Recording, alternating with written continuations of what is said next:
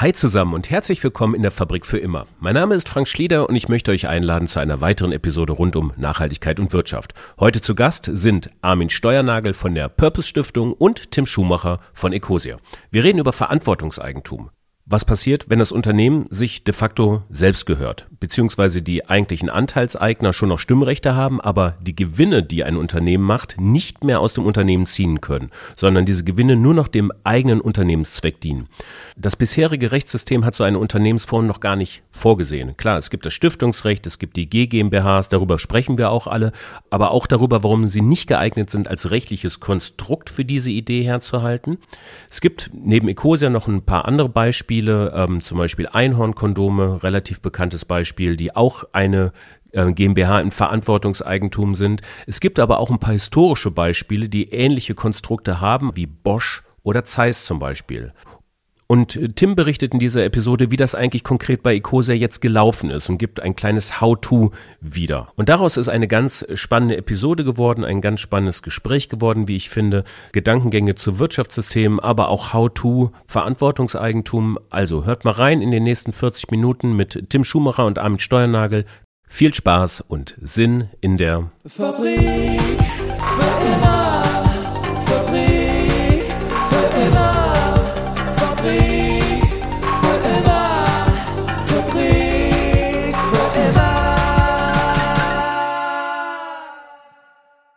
So, ich darf begrüßen am Mikrofon Armin Steuernagel. Hallo Armin. Grüß dich, Frank. Und Tim Schumacher. Hallo Tim. Hallo. Armin, ich fange mal mit dir an. Ähm, wenn man sich in das Thema Verantwortungseigentum einliest, fällt relativ schnell oder fallen relativ schnell Begriffe wie Turbokapitalismus, überbordene Gewinnmaximierung und dergleichen. Was ist eigentlich so schlecht am Kapitalismus und an Gewinnmaximierung?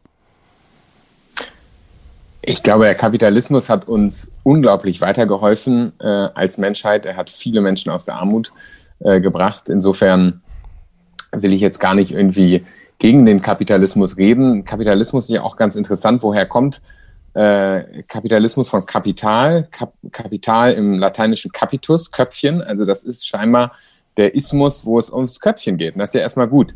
Ähm, ich glaube, wir haben nur den Kapitalismus äh, in den letzten 30, 40, 50 Jahren in eine Richtung sich entwickeln sehen, gerade aus dem anglosächsischen Raum kommend, aus den USA, äh, aus England, wo er, ich sag mal, seine Wurzeln etwas vergessen hat, nämlich die Wurzel, dass es ums Köpfchen geht, die Wurzel, dass es um Menschen geht, dass eigentlich die Idee von Kapitalismus ist, echte Menschen sind Eigentümer einer Firma, private Produktionsmittel, das ist ja die Idee von Kapitalismus, nicht Staatswirtschaft, äh, sondern eben eine Wirtschaft, wo es privates Eigentum gibt. Und äh, das finden wir so toll, weil wir sagen, da sind echte Menschen hinter. Da identifiziert sich jemand mit einer Firma. Ne? Das ist Kapitalismus. Das ist doch toll, ne? wenn der Frank selbst entscheiden kann und nicht aus irgendeiner Parteizentrale gesagt bekommt, was er als nächstes macht. Was wir aber inzwischen generiert haben, sind nicht Parteizentralen, sondern sind anonyme Aktienmärkte, äh, wo in Nanosekunden Aktien über den Erdball geschossen werden mit Eigentumsrechten und wo man in der Tat zwar nicht mehr aus der Parteizentrale, aber aus, ich sage mal, Hochfrequenz äh, ähm, Rechenleistungszentren äh, Anweisungen implizit an Firmen gehen, dass sie zum Beispiel gnadenlos Gewinne maximieren. Äh, ich habe das bei meinem Vater erlebt, der eine Klinik, äh, eine Reha-Klinik, die super profitabel war, geführt hat, die mehrmals verkauft wurde zum Schluss an einen Aktienkonzern, wo inzwischen aus 1000 Kilometer Entfernung in einem Head Office Entscheidungen getroffen werden äh, über das, was dort vor Ort geschieht, von Menschen, die da noch nie waren. Und das ist, glaube ich, einfach was, wo ich sage, das, das finde ich, ähm, ist eine Entwicklung, die in der Tat äh, sehr bedenklich ist, weil sie insgesamt äh, uns alle mehr und mehr zu, in so ein Gefühl bringt von Ohnmacht. Ne? Wir sind irgendwie alle nicht mehr so ganz happy. Und ich meine, die, die Statistiken beweisen das ja auch. 80 Prozent der Menschen sagen ja, sie haben innerlich gekündigt oder, oder ähm, machen nur Dienst nach Vorschrift. Äh, das kann doch eigentlich nicht Kapitalismus sein. Der muss doch ein bisschen mehr Spaß machen. Tim, du bist ja also in deiner Rolle eigentlich hier als ähm, Ecosia-Eigentümer oder Miteigentümer, ähm, aber du bist natürlich auch Investor und nicht irgendeiner, nämlich Investor des Jahres 2020. Das heißt, also jetzt mit Schublade auf, Schublade zu, ähm, das ähm, äh, schnelle Zuordnen von Aktiengewinnen an Kapitalmärkten ist doch eine sexy Sache eigentlich, oder? Naja, ja und nein. Also ich, ich investiere ja in Startups genau aus dem Grund, weil ich es liebe, wie Gründer und die Gründerphase ist ja wirklich, sag mal, das Paradebeispiel von eben, wie, Armin gesagt hat, quasi Kapital mit Köpfchen. Man ist mit vollem Ehrgeiz dabei, man hat volle Leidenschaft für ein Team, für ein Thema und ein Team und ähm, äh, deswegen investiere ich in dieser frühen Phase und nicht an den Aktienmärkten, weil da arbeitet man mit echten Menschen, die echten Firmen äh, aufbauen und im besten Fall, ich habe ja jetzt, habe ja auch, sag mal, äh, schnödes Softwaregeschäft, äh, aber im besten Fall äh, zum Beispiel bei Klimatechnologie eben auch noch Themen, wo alle dran begeistert sind äh, und die die Welt wirklich voranbringen. Und ähm, ja, das ist Kapitalismus, aber ich glaube, das ist genau die Art guter Kapitalismus, äh, die Armin gerade gemeint hat.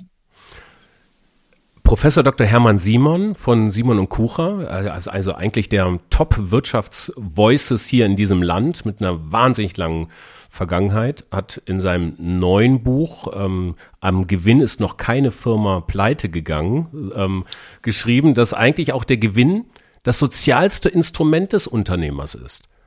Also der Gewinn ist dafür da, um eben Gehälter zu bezahlen, um Wertschöpfung zu erzielen, um ähm, ein, ein, eine Stadt, ein Landkreis am Laufen zu halten, um Teil des Systems zu, zu sein. Läuft quasi das Verantwortungseigentum, dazu kommen wir dann gleich noch, ne, nicht Gefahr, den Gewinn äh, schlecht zu reden? Im Gegenteil, ich glaube, wir müssen einfach nur uns fragen, was ist Mittel, was ist Zweck? Weshalb sind wir aktiv? Wofür haben wir Unternehmen gegründet? Haben wir Unternehmen gegründet, um Gewinn zu machen? Oder ist Gewinn ein Mittel, um den eigentlichen Zweck, den die Wirtschaft meines Erachtens hat, nämlich uns Menschen zu versorgen mit den Gütern des täglichen Bedarfs und auch des nicht täglichen Bedarfs, äh, ohne dabei den Planeten zu zerstören. Übrigens, wie wir ja gemerkt haben in den letzten 100 Jahren, ähm, um diesen eigentlichen Zweck zu erfüllen. Und ich würde einfach sagen, ja, Gewinne sind nötig, aber das Wichtige ist doch, dass sie Mittel bleiben und nicht zum Selbstzweck werden. Und ich glaube, das Gefühl, was eben viele zur Kritik an Milton Friedman ähm, treibt, ist ja genau das, dass man das Gefühl hat, äh, lieber Milton Friedman, du stellst Gewinne über alles und du stellst, so ähnlich wie du das ja auch gerade zitiert hast, ähm, äh, so tust du, als ob die Firma nur für den Gewinn existiert. Dabei existiert die Firma doch eigentlich für einen Zweck, für etwas, was sie machen möchte. Und die meisten Gründer gründen auch nicht, weil sie denken, ich will Gewinne machen, was mache ich jetzt, sondern die haben eine geniale Idee, die haben Leidenschaft, wie Tim gerade sagte, die haben einfach Lust,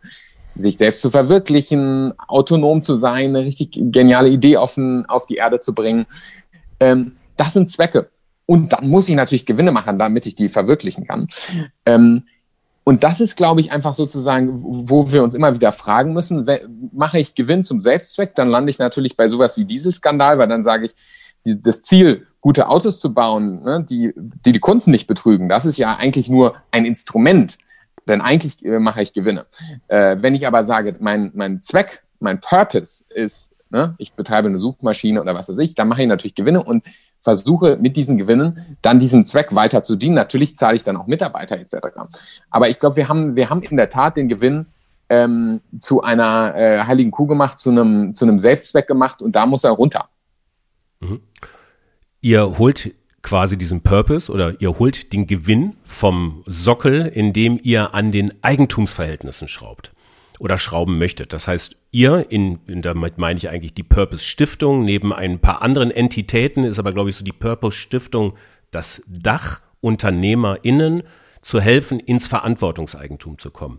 Vielleicht kannst du das in zwei, drei kurzen, prägnanten Sätzen kon konkretisieren. Äh, klar, also äh, Verantwortungseigentum hört sich erstmal groß an. Die Idee ist einfach ähm, letztlich zu sagen, wir als Unternehmerinnen, ich habe auch ein, äh, zwei Unternehmen gegründet und äh, wir wollten einfach versprechen an alle, also an Frank, aber an, an, an Konsumenten, an MitarbeiterInnen, dieses Unternehmen dient einem Zweck, gehört sozusagen sich selbst und wir sind Treuhänder. Wir können Geld entnehmen, wir bekommen eine faire Kompensation, wir bekommen auch dafür, dass wir am Anfang viel Risiko eingegangen haben, bekommen wir auch später noch was. Aber wir können uns nicht alles entnehmen. Zum Schluss ist das Vermögen an das Unternehmen gebunden. Wir sind eben TreuhänderInnen und nicht Vermögenseigentümer, die sagen, das ganze Unternehmen ist eigentlich mein meine privates Vermögen so und ich kann damit machen und tun, was ich will, so wie ich einen Sack Kartoffeln verkaufen kann äh, und äh, Gewinn bringt, wie auch immer ich will, so kann ich auch das Unternehmen verkaufen. Und was wir halt realisiert haben, ist, dass wenn man nichts macht, wenn man einfach eine GmbH gründet, dann ist es juristisch so, dass die GmbH oder eine andere Firma, Aktiengesellschaft, wie auch immer, wenn ich die besitze, dann besitze ich erstmal laut deutschem Recht eine Sache. Ne, das heißt, ich kann die verkaufen, wie so ein Sack Kartoffeln eben. Und wenn man das Gefühl hat, ich will das eigentlich nicht, meine Firma ist kein Sack Kartoffeln, meine Firma ist ein Zusammenhang von Menschen, die für was arbeiten, für eine sinnvolle Sache. Und ich möchte versprechen, liebe Leute, ihr arbeitet nicht für mein Vermögen, wir arbeiten gemeinsam für diesen Zweck, dann muss ich rechtlich verbindlich versprechen können, stopp, ich kann mir Gehalt entnehmen, ich kann mir eine Gründerkompensation entnehmen, aber zum Schluss kann ich mir keine Gewinne ausschütten. Und zweitens, die Kontrolle über diese Unternehmen bleibt immer bei Menschen, die in diesem Unternehmen äh, eine Verbindung haben, die damit verbunden sind, die da arbeiten, die es gegründet haben. Ähm, und wir nennen das einfach die zwei Prinzipien des Verantwortungseigentums, die kurz zusammengefasst heißen Selbstbestimmung, was ich gerade sagte, immer Menschen, die vor Ort sind. Und zweitens Sinnprinzip, das heißt, das Unternehmen arbeitet für einen Zweck, für einen Purpose und ähm, Gewinne werden erwirtschaftet. Und natürlich ähm, kann man auch gut was verdienen, aber es ist nicht der Selbstzweck. Hm. War das auch eure Gedanken, Tim, ähm, als es, ähm, als ihr Ecosia ähm, in eine andere Rechtsform ist es ja gar nicht. Ihr habt ja immer noch eine GmbH, ihr habt nur die Gesellschaftsanteile verändert. Aber war das auch euer Gedanke, den ihr da hattet? Absolut. Das war äh, genau der Gedanke, dass wir uns auch gefragt haben, äh, gerade bei so einem Thema äh, wie das, was wir mit Ecosia machen, ähm, das sollte deutlich größer sein als die handelnden Personen und sollte jegliche Gewinnerzielungsabsicht, in dem Fall sind wir ja, sag mal, den Extremweg auch von Purpose gegangen, äh, bis auf alle Zeit ausschließen diesem, du hast das ähm, Armin gerade am Rande so erwähnt, so eine, so eine, es gibt noch eine kleine Gründerkompensation äh, vielleicht, aber dann kann man sich später keine Gewinne ähm, äh, entnehmen. Wenn ich das jetzt auf das Beispiel Ecosia münze, ich weiß, ich weiß jetzt nicht so viel über die Firmenwerte, aber es werden vermutlich zum Zeitpunkt der Übertragung mehrere hundert Millionen Euro vielleicht schon gewesen sein. Das ist ja vielleicht, vermutlich, Tim wird da mehr zusagen können, wenn er will, aber das sind ja schon gehörige Summen. Ich meine, das ist ja mal so leicht dahingesagt, eine Gründerkompensation. Wir sind ja alle aufgewachsen im Milton Friedman System, dass Erfolg auch was mit Geld zu tun hat. Und darauf zu verzichten, ist ja eine inhärent starke Leistung eigentlich erstmal oder bemerkenswerte Leistung. Wie schwer ist dir das denn gefallen, Tim, eigentlich? Naja, also ich, ich also erstmal glaube ich, ist es mir, äh, ähm, die, die, Idee kam von Christian und da gebe ich ihm, äh, sagen habe ich auch größten Respekt davor, weil für Christian, glaube ich, ist es äh, die noch viel größere Leistung. Ähm, äh, ich habe ja, sagen wir, noch ein paar andere Spielwiesen. Ähm, äh, und, und bei ihm war es sein einziges großes Asset und ähm, äh, mir fiel es dann tatsächlich gar nicht so schwer. Äh, keine Ahnung, ich weiß nicht, wie schwer es mir gefallen wäre, wenn jetzt Cosa mein eigen, einziges Asset wäre. Ich äh, mit meiner Familie in einer äh, kleinen Wohnung wohne und denke so, cool, das wäre jetzt eigentlich meine Gelegenheit, mir, ähm, äh, mir ein bisschen was zu gönnen, äh, hätte ich vielleicht anders drüber gedacht. So äh, war es total sinnvoll und äh, die Tatsache eben, dass äh, Christian ähm, das auch, auch wollte und ähm, wir alle gesehen haben, das ist so der richtige Weg, hat es für mich wirklich tatsächlich leicht gemacht. Sind denn, das ist interessant, ja. Das Interessante, Frank, ist ja, dass, also ich kann es von mir erzählen, ich habe gesagt, ich will noch ein gewisses Grundeinkommen für ein paar Jahre. Ich habe hier wirklich sieben Jahre reingebuttert bei meiner ersten Firma. Ich will jetzt noch sieben Jahre ein Grundeinkommen haben. Ähm, und dann ist aber auch gut, ne? weil ich, ich finde nicht, äh, ich meine, wer, wer hat denn den Wert dieser Firma erschaffen? Und ich meine, bei Ecosia kann man auch sagen, das sind ganz viele Menschen. Bei Ecosia sind es viele Millionen von Nutzerinnen und Nutzer. Ohne die würde diese Plattform gar nicht so mächtig sein. Und auch bei mir, viele Mitarbeiterinnen, viele Mitarbeiter, viele Kunden. Ähm, ich ich, ich halte es da so ein bisschen mit dem Ernst Abbe, äh, der, der Gründer und oder Inhaber von Zeiss, äh, der unser einem Weltmarktführer auf dem Bereich hier äh, optische Werkzeuge, Lasertechnik und so weiter. Ähm, Brillen hat man ja auch von Zeiss. Und der, der hat eben gesagt, ja, ähm, das Recht, juristisch gesehen, gibt mir das Recht, die Möglichkeit, hier alles mein eigen zu nennen, aber stimmt, fühlt sich das überhaupt richtig an? Er hat gesagt, nein, das haben so viele andere äh, geschaffen. Selbst die Erfindung des Mikroskop, er hat so einen Teil des Mikroskop erfunden, kann ich gar nicht als mein eigen bezeichnen, denn ein Moment mal, da waren Generationen von Forscherinnen und Forscher vor mir, die eigentlich die Grundlage gelebt haben. Ich habe dann das i-Tüpfelchen gemacht und klar, ich war ein bisschen schlau, das dann irgendwie gut zu vermarkten. Aber wer bin ich zu sagen, ich will das alles einstreichen? Und ich finde so ein bisschen dieses, äh, das merke ich, dass es bei vielen Unternehmerinnen und Unternehmern, die jetzt sich entscheiden, diesen Weg zu gehen, sei das eben Tim, sei das Christian, sei das ähm, Waldemar und Philipp von Einhorn, vom Kondomhersteller oder andere, die, die vereint, ähm, Tim, wenn ich das so über dich sagen darf, so ein bisschen diese Demut auch zu sagen, Moment, das ist nicht alles nur unser Werk, das ist mehr. Du hast es ja gerade selbst gesagt, ne? Ecosia ist mehr als, als eben nur irgendwie, was so ein paar Personen gehört. Und aus dieser Demut heraus ist es dann fast völlig selbstverständlich, dass man sagt, natürlich, also ich habe nicht das Gefühl ähm, bei den meisten, dass es so ein richtiges Opfermist jetzt 70 Millionen weg und so, sondern selbstverständlich, natürlich, das ist wäre doch total komisch, wenn ich das jetzt mhm. alles verkaufen würde und, und einstreichen würde, dann würde ich mich blöd fühlen. Ja, absolut. Und, und vielleicht noch um eine Sache zu ergänzen, auch sag mal in äh, bisschen als Konterpunkt zu dem äh, Kucher-Zitat, Frank, was du vorhin gebracht hast. Der Gewinn ist nicht das, und vor allem der, mein persönlicher Gewinn ist nicht das, was das Unternehmen voranbringt. Was das Unternehmen voranbringt, ist Umsatz. Und Umsatz ist das, was die Mitarbeiter bezahlt und die Infrastruktur bezahlt. Und natürlich äh, und das verwechseln tatsächlich umgekehrt manchmal Leute so aus der, aus der reinen philanthropischen oder Impact-Ecke. Umsatz und Skalierung von Umsatz ist wahnsinnig wichtig, wenn man einen, einen echten Einfluss in der Welt haben will. Weil natürlich können wir uns jetzt auch als Ecosia oder als anderes kann man sich super wohl in seiner kleinen, äh, kleinen Kommune, seiner Mini-Blase fühlen. Aber um wirklich Impact haben zu wollen, müssen wir natürlich auf ein Level im besten Fall von Google kommen. Ähm, und, und das ist aber der Umsatz, der das macht. Und das ist in keiner Relation, ob ich am Ende davon profitiere oder nicht. Ähm, das sind wirklich zwei, zwei verschiedene Paar Schuhe. Jetzt, jetzt seid ihr überzeugt gewesen, das ist der Weg, Tim, äh, Christian Kroll und du, wir wollen diese Form ähm, von ähm, Unternehmertum in ein Verantwortungseigentum oder unsere Gesellschaftsanteile in ein Verantwortungseigentum übertragen. Was sind so die ersten Steps gewesen? Also wie geht sowas los? Ich stelle mir das ja vor, ihr seid als Ecosia eine GmbH. Es gibt aber noch andere Rechtsformen. Es gibt natürlich die Aktiengesellschaft, es gibt vielleicht auch Genossenschaften, es gibt eine, es gibt eine GmbH und Co. KG und das trifft ja auf ganz viele verschiedene Facetten. Ähm, die rechtliche Umsetzung von, von Verantwortungseigentum. Wie startet mhm. sowas? Ich kann ja mal anfangen und ich sag mal, das ist ja auch chronologisch, wie es bei uns war und Armin, dann übernimmst du. Tatsächlich war genau diese Überlegung, am Anfang von uns wollen wir eine Genossenschaft werden, eine GmbH, ein Verein, ähm, wollen wir ein, ähm, eine Stiftung gründen. Da gibt es tatsächlich äh, ja wirklich verschiedene Wege.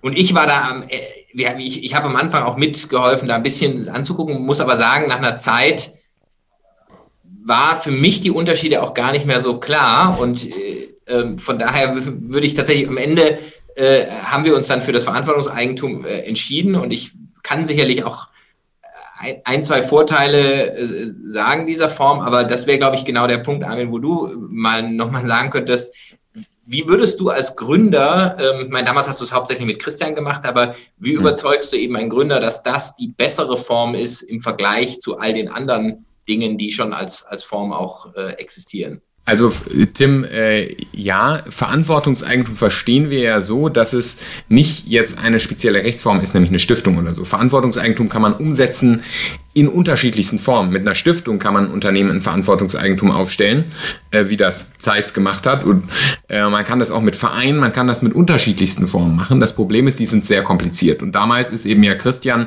äh, und Wolfgang, euer CFO, ähm, auf mich zugekommen und gesagt, ey, wir haben schon so lange diskutiert ähm, mit den Anwälten zu so einer Stiftungslösung und die würde 20.000 im Jahr kosten allein Buchhaltung und das alles aufrechtzuerhalten und steuerlich und so.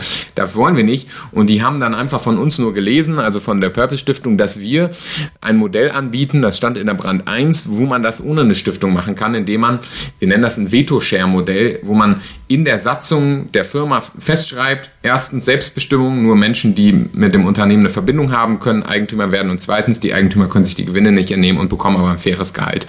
Und diese Regeln können nur geändert werden mit 100% Zustimmung und 1% äh, der Eigentumsrechte liegen in der Stiftung, die versucht immer ein Veto einzulegen. Das nennen wir das Veto-Share-Modell. Und äh, das haben wir dann eben mit Ecosia umgesetzt. Äh, das hat den Vorteil, dass es deutlich simpler äh, umzusetzen ist als eine Stiftung. Es ist aber immer noch ähm, es ist immer noch eine ziemlicher, äh, ziemlich kompliziert und vor allen Dingen ist es auch rechtlich noch relativ unsicher. Deswegen setzen Tim, Christian und viele andere ähm, uns äh, sicher gerade zusammen äh, mit mir dafür ein, ein, eine eigene Rechtsform zu schaffen äh, ein eigenes äh, Vehikel, also so wie eine GmbH, dann eben eine Gesellschaft mit gebundenem Vermögen, nennen wir das, damit das einfacher wird, weil das kann nicht sein, dass man es immer so kompliziert machen muss und viele tausend Euro in die Hand nehmen muss. Ähm, genau, aber das ist sozusagen Verantwortungseigentum als Konzept, ist erstmal rechtsformunabhängig, ähm, aber man muss einfach sagen, Deutschland hat da noch nicht so die richtig, äh, die richtig passenden Modelle, weil bis jetzt die Nachfrage auch noch nicht so groß war. Und jetzt seit, seit fünf Jahren ähm, wächst die Nachfrage massiv, wie wir sehen, auch in den Umfragen. Das ähm, ist jetzt eben sinnvoll, ist so eine passende Rechtsform ähm, dafür einzuführen. Mhm. Okay, also die passende Rechtsform, die gibt's ja jetzt noch nicht. Und wenn Leute jetzt nee. noch interessiert sind, ist es also, man braucht eine anwaltliche Beratung erstmal. Ähm, dann geht äh, man idealerweise zu euch, zur Purpose Stiftung. Ähm, ihr habt einfach schon ein bisschen Erfahrung in, in dem Bereich. Äh, ihr habt ein Modell, was mhm. ihr entwickelt könnt. Und dann wird's idealerweise im Vorfeld ausbedungen und es führt dann zu einem weiteren Notartermin, in dem die ähm, Gesellschaftsanteile, äh, quasi der Gesellschaftervertrag neu geschrieben wird. Wenn wir jetzt bei einer GmbH sind, das ist ja so die häufigste Rechtsform, die wir in diesem Land haben, richtig? Richtig, genau. Also es ist meistens ist es so, dass man ähm, erstmal überlegt, so was sind unsere Bedürfnisse, welche, wie wollen wir es überhaupt aufstellen, was ist unser Ziel. Dann ähm, kann man das entweder selbst machen und wir stellen einfach Open Source Satzungen und so weiter zur Verfügung, wie man das machen kann. Dann kann man das mit seinem Anwalt machen.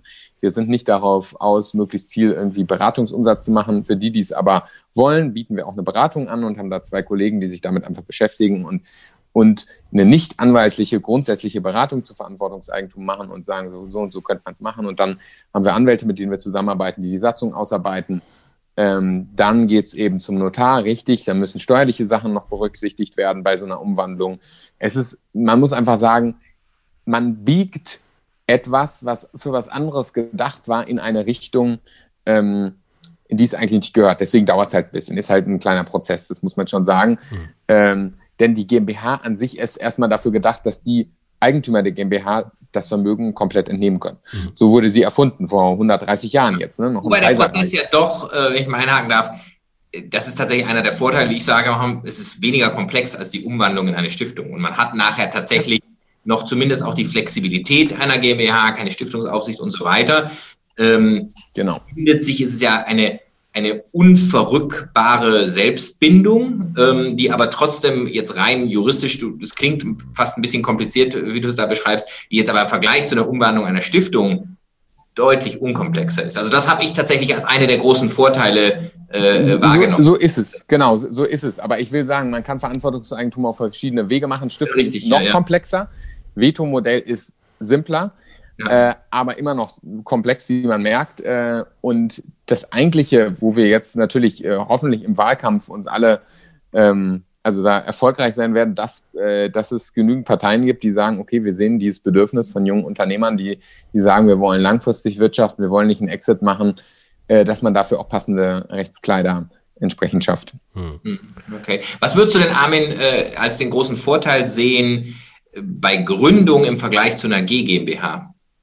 Eine GmbH. Ja. Äh, GmbH ist ja eine gemeinnützige GmbH. Und bei einer gemeinnützigen GmbH ist es immer so, dass du einen gemeinnützigen Zweck haben musst als mhm. den Hauptzweck. Das heißt, du müsstest dann, was weiß ich, ähm, Bildung oder so. Es gibt nur sehr begrenzte Zwecke ja, okay. ähm, im Gemeinnützigkeitsrecht.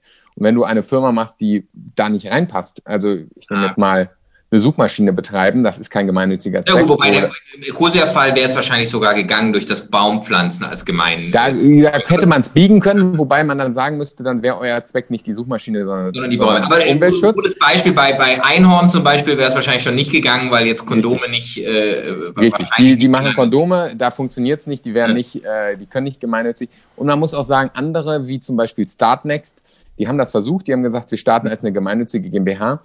Ähm, das Finanzamt ist natürlich zu Recht sehr stark am Schauen und sagt, ein Moment, ist Crowdfunding wirklich gemeinnützig? Ja, nein und so und ist ständig am Prüfen. Und mhm. äh, der Dennis, der Gründer von Startnext, hat halt erzählt, er war die ganze Zeit nur mit dem Finanzamt beschäftigt. Mhm. Ähm, warum? Ja gut, das Finanzamt sagt natürlich, wenn du gemeinnützig sein willst äh, und gemeinnützig bist, dann zahlst du keine Körperschaftsteuer, keine Gewerbesteuer. Das ist eine enorme Bevorteilung. Das geht mhm. nur, wenn du auch wirklich ähm, gemeinnützig unterwegs bist. Deswegen gibt es da harte Prüfungen. Die Prüfungen sind aber eben so, dass äh, jetzt Dartnext sich entschieden hat, wieder aus der Gemeinnützigkeit rauszugehen, weil sie gesagt haben, dass das verhindert unternehmerische Tätigkeit. Jedes Ding muss man zehnmal umdrehen. Äh, wir haben ja auch eine gemeinnützige Stiftung. Ich kann das auch bestätigen. Sobald man irgendwie nur eine Veranstaltung macht, die vielleicht nicht im Förderzweck oder wo man irgendwie mal was macht, was zum Beispiel politisch ist, ist es sofort nicht gemeinnützig. Ne? Wenn Christ, mhm. äh, Christian sich einsetzen würde für bessere Umweltgesetze, ist nicht gemeinnützig. Politische Arbeit ist nicht gemeinnützig. Und dann kommst du sofort in die Gefahr und so weiter. Brauchen wir jetzt nicht länger darauf ja. ja, aber ich glaube, das ist gut nochmal zu sagen, weil äh, ich weiß, dass das eine Sache war, die ich mich damals gefragt habe. Ja. Ich glaube, das fragen sich tatsächlich viele ja. Hörer auch, die sagen, sie, sie denken vielleicht über eine Gesellschaft in Verantwortungseigentum nach. Und ja. äh, tatsächlich, ich glaube, ja. diese Flexibilität, das ist eins der, äh, eins der großen Themen. Hat natürlich auch Nachteile. Also äh, tatsächlich, das ist ja der, eine der Sachen, die uns bei Ecosia immer ärgert. Wir zahlen bei Ecosia mehr Körperschaftssteuer als Google in Deutschland. Ja. Kann ja, aber das liegt an Googles ähm, natürlich, ähm, natürlich. Steuersparmodell, ne? das, äh, was einfach im Moment noch nicht, nicht effe, äh, effektiv ähm, von, von unserer Regierung angegangen wurde. Ja, ja, das ist ein anderes Thema. Ja, ja also es liegt eigentlich mehr am ordnungspolitischen äh, Rahmen, äh, das irgendwie zu ermöglichen wahrscheinlich. Ne? Aber ähm, Tim, unterm, unterm Strich, wie lange hat es gedauert? Was hat es gekostet? Puh, da, äh, ich glaube, gekostet hat es gar nicht viel, ähm, wenn ich das so richtig mitgekriegt habe. Ich glaube, es hat uns mehr vorher gekostet, die Ausflüge, die wir noch in Richtung Evaluierung Stiftungsrecht gemacht haben mit äh, klassischen Anwaltskanzleien gedauert hat, glaube ich, von, von dem ersten Moment, wo wir gesagt haben, lass uns das irgendwie mal darüber nachdenken, bis zu dem Notartermin, ich glaube am Ende ein Jahr, aber da war ja auch viel Denkprozess dabei. Das war ja viel, in so einem Prozess beginnt man ja auch, sich über Sachen nochmal klar zu werden, auch als Gesellschafter zum Beispiel diskutieren, was ist beiden wirklich wichtig und ähm, äh, die Evaluierung am Anfang eben auch von eben GmbH, Stiftung und so weiter, das hat einige Zeit gebraucht. Also ich glaube, der tatsächliche Purpose-Prozess nachher, das waren äh, wenige Monate, der, der, war dann nicht mehr so kompliziert. Ja, und was ist nicht und was ist nicht viel gekostet? Also also also 2000? Ja, man muss sagen, Ecosia 20.000 oder ich kann ja ganz ehrlich sein, eigentlich hätte es natürlich äh, sowas in diese Richtung gekostet, was du gesagt hast. Mhm. Aber Ecosia war natürlich so eine tolle Firma, dass ich gesagt habe, das machen wir einfach erstmal so. Denn das ist einfach ne, ähm, für mich auch als jemand, der von dieser Idee so begeistert ist, äh, natürlich eine Sache gewesen. Ich möchte gerade Firmen, die eine gewisse Bekanntheit haben, einfach reinnehmen und ich wollte jetzt da keine Diskussion beginnen. Aber ähm, normalerweise muss. kostet, wenn du uns eine normale Rechnung geschickt hättest? Na gut, der Prozess eben, hast du ja gesagt, hat ein bisschen gebraucht. Vielleicht in, vielleicht in diesem, in dieser Region 20, 30.000. Man muss sagen, für Startups ist das natürlich auch günstiger machbar ja. äh, mit diesem Veto-Modell. Ähm, aber ähm, genau, wir kommen ja gleich nochmal zu der neuen Rechtsform. Ich, ich, muss da immer nur betonen, weil uns das jetzt manchmal vorgeworfen wird, ja, ihr braucht ja keine neue Rechtsform, weil das ist ja alles schon machbar. Äh, dass dieses Modell, so wie wir das haben, ist rechtlich einfach nicht nur kompliziert, nicht nur verstehen die Mitarbeiter und eure Kunden das nicht, sondern es ist mhm. eben auch rechtlich nicht 100% sicher. Ne? Das ist einfach die Sache, die ist es nicht insolvenzsicher. Wir haben viele äh, Lücken, die man einfach, wenn man nicht Gesetzgeber ist, nicht abdecken kann, selbst über die besten Satzungsregelungen nicht. Ja. Und das andere große Problem, auch bei diesem Modell, ist natürlich, ich meine, das habt ihr ja auch gemerkt, wie erklärt man das jetzt euren Nutzern, euren 15 ja. Millionen? Ne? Ja, das ist super ist, man, man merkt, also selbst im, im, im Gespräch denke ich immer so, pff, ich schwurbel da rum und ja. tatsächlich irgendwie es ist so eine Art Stiftung, ja, weil ähm, ja, genau, zum Schluss. die meisten Leute wollen gar nicht so, aber tatsächlich ist das eine, würde ich sagen, auf der Minusliste, weil natürlich in dem Moment, wo was erklärungsbedürftig ist, äh, denken Leute auch gerne, ja, da versucht jemand was zu verstecken oder so, ja, Genau. und nicht lege uns Deswegen, ferne. genau. Aber Des- tatsächlich, wenn ich deswegen sage, würde, die eine. Stiftung ist eine GmbH, da machen die Leute Häkchen dahinter, das war's. Äh, Das ist, äh, da hast du völlig recht, Armin, das ist ein, äh, das ist noch ein Verbesserungs, äh, Genau, genau. Das ist, das ist, weshalb Christian auch immer sagt, es muss ähm, genauso wie, ich meine, die Rechtsformen, die der Staat zur Verfügung stellt, sind Signale äh, und dienen dafür, Vertrauen einfacher aufbauen zu können. Ne? Wenn du in eine Aktiengesellschaft investierst, weißt du, es gibt ein zwingendes Aktienrecht und da darf man nicht so viele ähm, Dinge selbst gestalten wie in einer GmbH und da bin ich geschützt im Aktienrecht. Ne? Das ist sozusagen als Kleinaktionär bin ich da geschützt. Das ist deswegen heißt das Ding AG und ich weiß Bescheid. Wenn ich jetzt ähm, Kunde bin von so einer Plattform wie Ecosia, ich möchte wissen, ich bin geschützt, das Ding gehört sich selbst, das macht nicht morgen einen Exit an Google, dann brauche ich natürlich da auch ein klares Signal.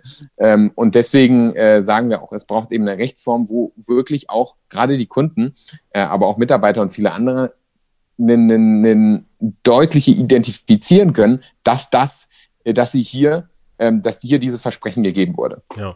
Was hat das denn mit euren Mitarbeitern bei Ecosia gemacht hinten heraus? Das ist ja, also das ist erstmal, ihr, ihr habt ja schon ein bisschen Zeit, ist das jetzt vergangen, ein bisschen, ein paar Jahre sind ins Land gegangen, ich glaube zwei Jahre, ne? Zwei, drei Jahre, glaube ich, so Mhm, ungefähr seitdem. Und ähm, das lohnt sich ja vielleicht in diesem Augenblick mal zurückzugucken. Was hat das denn tatsächlich dann mit dem, mit dem internen Miteinander gemacht?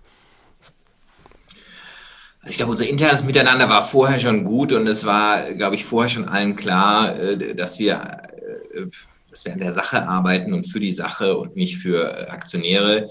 Ähm, äh, Es hat, es hat das dann einfach nochmal sehr klar bestätigt.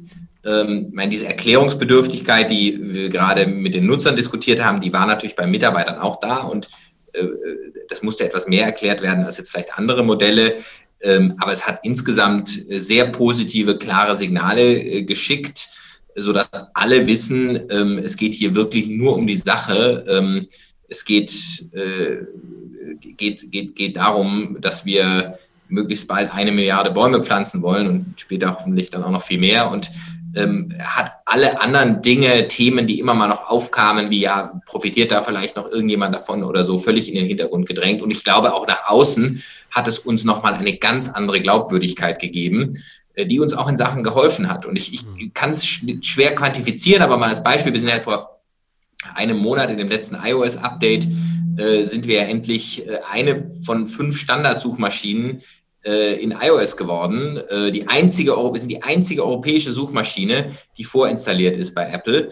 Und ähm, das ist natürlich viele Faktoren dafür nötig, aber einen, da war, glaube ich, das schon ein ganz wesentlicher Faktor, dass wir, die, dass wir hingehen konnten und sagen, we're a non-profit und nicht immer noch dieses mitschwingt, äh, ja, da sind irgendwelche Leute, die sich am Ende vielleicht die Taschen voll machen. Ähm, gerade bei so einer äh, strategischen Entscheidung ähm, ist, das ein, äh, ist das ein ganz wesentlicher Faktor. Hm. Man muss ja auch sagen, dass die Medien das entsprechend auch gewürdigt haben. Die Mac-Welt hat ja äh, nicht nur geschrieben, Achtung, neues iOS-Update, jetzt ist Ecosia dabei, sondern und Ecosia ist ganz anders als die Suchmaschinen, denn Genau. äh, im Gegensatz zu den anderen äh, macht ihr hier nicht Larry Page reich, sondern äh, es ist rechtlich abgesichert, dass dieses Unternehmen langfristig sich selbst treu bleibt. Ja. Genau, das schwingt immer bei jeder Sache als einer der USPs äh, von Ecosia mit.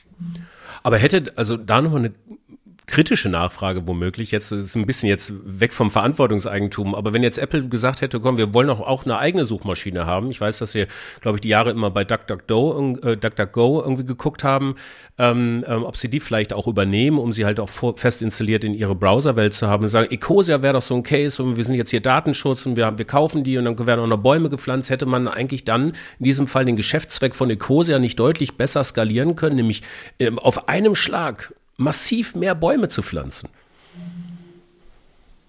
Wir können Privacy, wir sind ja jetzt schon genauso privacy-freundlich wie DuckDuckGo, äh, nur dass wir äh, das nicht immer so in den Vordergrund stellen. Ähm, äh, sollten wir vielleicht manchmal auch mehr machen. Ähm, äh, aber jetzt Apple muss oder sonst jemand muss uns ja auch nicht kaufen dafür, um uns nutzen äh, zu können, äh, auch auf Partnerschaftslevel. Und das ist vielleicht wieder das, dieser große Vorteil äh, im Vergleich zum Beispiel zu einer gemeinnützigen GmbH, die Armin vorher skizziert hat. Auf Partnerschaftslevel könnten wir ja jede Art von Deal schließen. Ja, äh, Google äh, überweist ja jetzt schon, ich glaube, acht Milliarden im Jahr an äh, Apple nach mhm. kolportierten Medienberichten. Ähm, auf Partnerschaftslevel können wir ja jede Art von Deal machen und äh, dafür ist es, glaube ich, nicht wichtig, dass wir von irgendjemandem besessen werden. Äh, eben ganz im Gegenteil, ich glaube, auch da hilft, hilft die Glaubwürdigkeit. Hm. Ja, ich meine, das ist ein, aber ein, äh, Frank, das ist ein Argument, was man natürlich öfter hört, gerade jetzt so bei den Verkaufen von äh, hier Oatly wurde ja verkauft äh, oder Pukate aus dem Bioladen kennt man vielleicht Pukate an Unilever oder Ben Jerry's war ja auch mal selbstständig und wurde an Unilever verkauft. Und meistens eben mit diesem Argument, was du gerade gebracht hast. Ey, da können wir doch unseren Impact, das, was wir eigentlich wollen, ne, skalieren wie nur was. Ähm, und diese Story mag vielleicht da oder dort stimmen. Äh, ich habe es bis jetzt noch nie gefunden, dass sie stimmt, um mal ganz ehrlich zu sein. Ich habe einfach mal bei Ben Jerry's und bei ein paar, jetzt nicht, nicht, nicht äh, überall, aber eben bei ein paar Mal ein bisschen tiefer gegraben. Und wenn man sich anschaut, die Wachstumsrate von Ben Jerry's seit dem Aufkauf von, von Unilever ist im Jahr durchschnittlich, glaube ich, bei 8 Prozent. Da muss man da nicht lange suchen, bis man einen Biohersteller, der selbstständig ist, findet oder einen Bioladen, zum Beispiel Alnatura, die massiv viel äh, mehr wachsen äh, in dieser Zeit. Ähm, man muss aber vor allen Dingen ähm, wenn man genau hinschaut, sich sehr vergegenwärtigen, was das für Unilever, äh, was das für Ben Jerry's bedeutet hat, zu Unilever gehören. Unilever blockiert bis heute äh, nach Medienberichten und nach Aussagen der Mitarbeiter, dass äh, Ben Jerry's Ziel, ein Bio-Eiscreme, ähm, dass das erreicht wird. Die sagen nämlich, mehr als 20 Prozent Bio dürft ihr nicht verwenden von der Milch, sonst wird es zu teuer. Die, die Ben Jerry's wollte es immer wieder ändern. Das kommt aus der Zentrale, ist klares Verbot. Zweitens, sie wollten äh, 100% äh, Ingredient List. Also sie wollten sagen, wir sind so ehrlich, wir machen wirklich alles auf die Inhaltsliste. Ich bin ja auch Lebensmittelhersteller mit Mogli, was ich gegründet habe. Daher weiß ich, dass man denkt ja immer als äh, Konsument, es steht alles hinten drauf. Die Gesetze erlauben aber, dass man ganz viel nicht draufschreibt, ne, aus Geheimhaltungsgründen und so weiter. Und Unilever nimmt, ist das auch Firmenpolitik. Ähm, die verbieten Ben Jerry's, äh, das voll drauf zu machen. Es sind inzwischen äh, Proteste von Bauern in, in Vermont in den USA gegen äh, gegen Ben Jerry's, ähm, weil, weil sie entsprechend ausbeuterisch unterwegs waren bei den Biobauern. Also man muss einfach nur sehen, äh, und wenn man jetzt mit den Gründern von Ben Jerry's spricht, sind die überhaupt nicht happy darüber, was da passiert ist. Ich will damit nur sagen, ähm, ganz viele, glaube ich, haben eine gewisse Hybris als Gründer, dass sie denken, mein kleines Ding, das wird jetzt gekauft von diesem riesen Weltkonzern. Da, da arbeiten zwar ein paar hunderttausend Menschen, die haben alle schon äh, einen richtig festen Kopf, wie Dinge funktionieren, aber wir werden alles verändern. Ähm, mhm. meistens ist es genau umgekehrt. Die mhm. werden verändert und die werden einfach reinge. Äh, ja, der Kauf bestimmt. Das ist definitiv äh, das, was man immer wieder sieht. Mhm. Ja. Gibt es denn, ähm, gibt es denn äh, so ein gewisses, gewisse Scharen Unternehmen oder gewisse Scharen Geschäftsmodellen, ähm, bei denen das überhaupt gar keinen Sinn macht, dieses Verantwortungseigentum? Ich würde sagen, bei Geschäftsmodellen, wenn du, wenn du ähm, irgendwas entwickelst, äh, technisch ähm, vermutlich, was an sich nicht monetarisierbar ist, sondern nur einen Sinn hat im Zusammenhang mit was anderem. Wenn und du nicht davon ausgehen kannst, dass du da eine Partnerschaft schließen kannst, wie Tim das schon angedeutet hat. Also nehmen wir mal an, es ist irgendwas, was halt für Microsoft ein riesen Mehrwert wäre äh, und für Apple auch, aber an sich alleine kannst du es nicht monetarisieren. Dann muss man sagen, ähm, dann wirst du wahrscheinlich einen Exit machen müssen. Ne? Das ist, äh, da kommst du nicht, denn dann bist du ja eigentlich ein outgesourcedes Innovationslabor von Apple oder von Microsoft, nur du kannst halt nicht da drin das machen, weil es manchmal besser halt von außen. Und dieses, ich, diese Startups, die ich so ein bisschen outgesourcedes Innovationslabor nennen würde, da muss man sagen, da macht es natürlich Sinn, so ein Exit, aber auch da kann man potenziell Verantwortungseigentum äh, wählen. Ähm, ist es nur eine Frage dann der Finanzierung, weil du eben nicht monetarisieren kannst, ist es schwieriger zu, äh, eben zu finanzieren.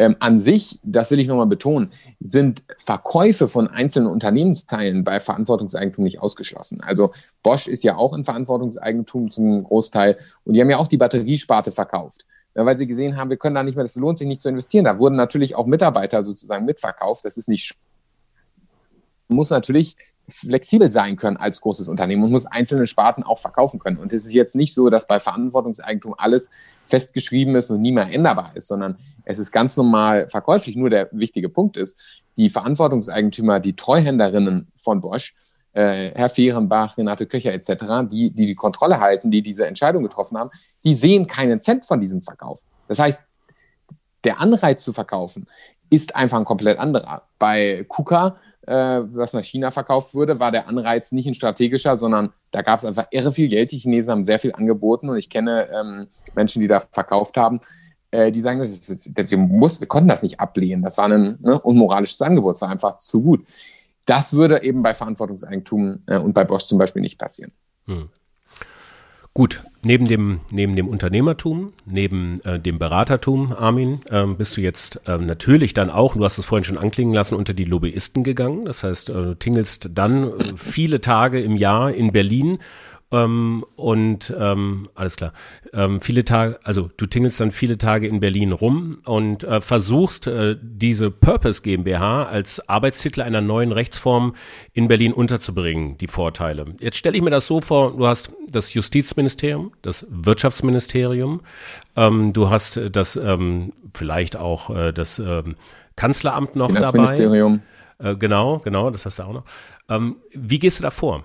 Ja, also man hat auf der einen Seite die Ministerien. Ich musste auch erstmal lernen, was, was, äh, wie funktioniert Politik eigentlich in Deutschland. Und man merkt, es gibt die Ministerien, die haben sehr viel zu melden. Das ist die Ministerialbürokratie und auch Expertokratie. Da sind einfach ähm, Experten, die mit Expertenmeinungen draufschauen und von Professoren beeinflusst werden. Das heißt, das Erste, was du realisierst, kannst nicht nur mit Ministerien reden, musst auch mit der Wissenschaft reden, weil von dort äh, kommen sozusagen die Inputs in das Ministerium.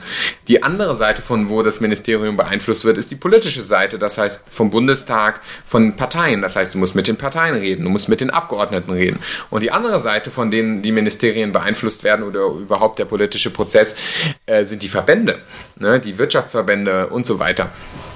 Das heißt, äh, was schnell klar wurde, das ist ein Mammutprojekt, man muss mit so vielen Leuten reden. Ich meine, das ist ja irgendwie auch gut bei Politik, dass niemand durchregieren kann.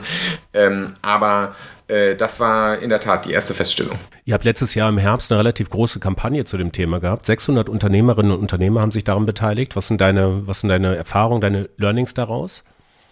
Kommt das gerade überhaupt an in Corona-Zeiten irgendwie oder schauen dich dann alle an wie ein Auto? Ja, wir, wir haben das wegen Corona verschoben und hatten es dann Anfang Oktober ja präsentiert. In der Tat, wir haben einen Aufruf gemacht, weil wir haben einfach gemerkt, wir müssen ernster genommen werden. Viele im Ministerium und so sagen, ja, irgendwie schön, ist echt eine tolle Sache. Auch der Wirtschaftsminister hat schon letztes Jahr gesagt, er hegt dafür echt Sympathie, coole Sache.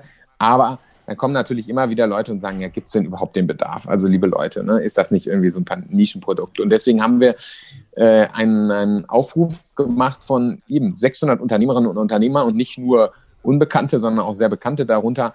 Äh, nicht nur Tim Schumacher, sondern auch Otto, äh, Michael Otto von der Otto Group, Alfred Ritter von der Ritter Sportschokolade ähm, oder Ann-Christine Achleitner, die Multi-Aufsichtsrätin, aber eben auch führende ähm, Ökonomen wie Michael Hüter vom Institut der deutschen Wirtschaft äh, haben das unterzeichnet.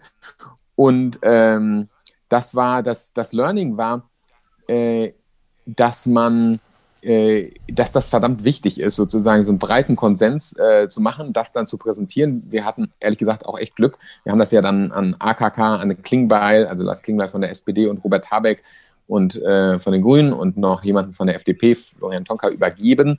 Und die Medien haben das sehr prominent gebracht und das hat uns natürlich sehr gefreut.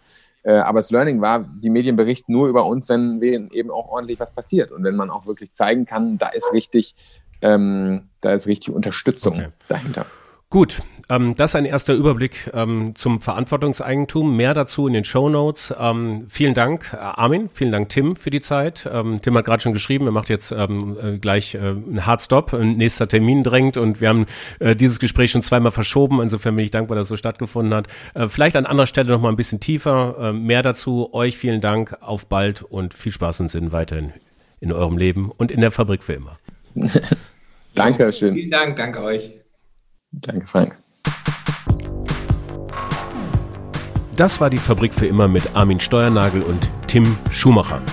Wenn euch diese Episode gefallen hat, wie immer, dann teilt sie doch gerne. Gebt uns bei Apple Podcast gerne eine 5-Sterne-Bewertung, kommentiert diesen Podcast, damit er weitere Kreise ziehen kann. Und ähm, für Themenvorschläge, Anfragen, Rückfragen, Anmerkungen schreibt uns gerne eine E-Mail an info@fabrikfürimmer.com oder schreibt mir eine Direktnachricht via LinkedIn. Frank Schlieder ist mein Name.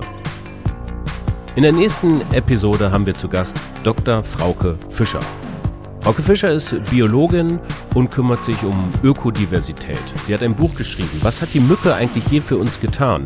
Und mit ihr machen wir uns auf die Reise, was eigentlich biologische Vielfalt für uns, für unser Leben, aber auch für unser Wirtschaftssystem bedeuten kann. Bis dahin wünsche ich euch viel Spaß und Sinn in euren Tagen und weiterhin viel Spaß und Sinn in der